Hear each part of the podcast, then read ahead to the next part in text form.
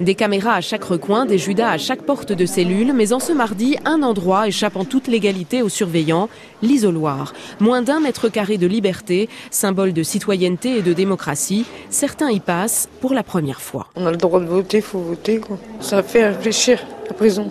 Cette jeune femme de 28 ans prendra néanmoins un bulletin au hasard. Mais le geste citoyen sera accompli comme pour une soixantaine de détenus, hommes et femmes. On a tous été un peu surpris euh, de la mobilisation entre guillemets. Patrice Bourdaret, le directeur adjoint du centre pénitentiaire de l'île Sequedin. Peut-être c'est parce qu'on leur a envoyé un courrier personnalisé en leur donnant leurs droits sur cette affaire-là qu'on arrive aujourd'hui à 58 votants. Mais il a fallu tout réexpliquer. L'inscription sur les listes électorales. Donc pour certains, ils s'y sont pris trop tard. Encore une fois, euh, si on ne fait rien, on a 4, 5, 6 participants. Ils votaient alors par procuration, une démarche trop hasardeuse, estime Christelle, détenue de 42 ans. Oh, c'est plus facile de le faire comme ça, par procuration, peut-être que j'aurais pas réussi, quoi. J'aurais peut-être été plus long, je sais pas. Euh, après, des fois, c'est tellement compliqué ici. Euh, le courrier passe par le juge si vous êtes prévenu, enfin...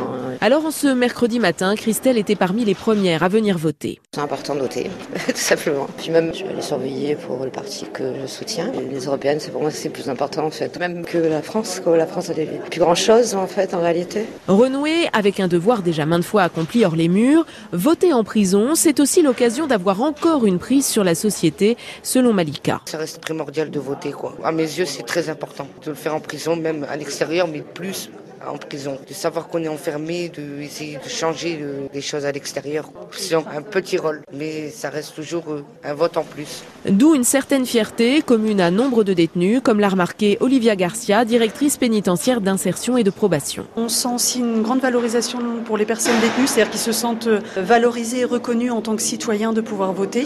D'ailleurs, euh, ils sont nombreux à nous remercier. Et ces remerciements sont l'aboutissement d'un travail commencé en amont avec les détenus. Caroline Hazard est membre de la Commission nationale de contrôle des votes en prison. Dans certains établissements pénitentiaires, l'éducation nationale est intervenue pour promouvoir le dispositif, informer tout au moins les détenus du dispositif et en profiter également pour les sensibiliser aux enjeux du scrutin européen. Cette première expérience fera l'objet d'une évaluation pour que lors de prochaines élections, des bureaux de vote soient de nouveau installés dans les prisons françaises.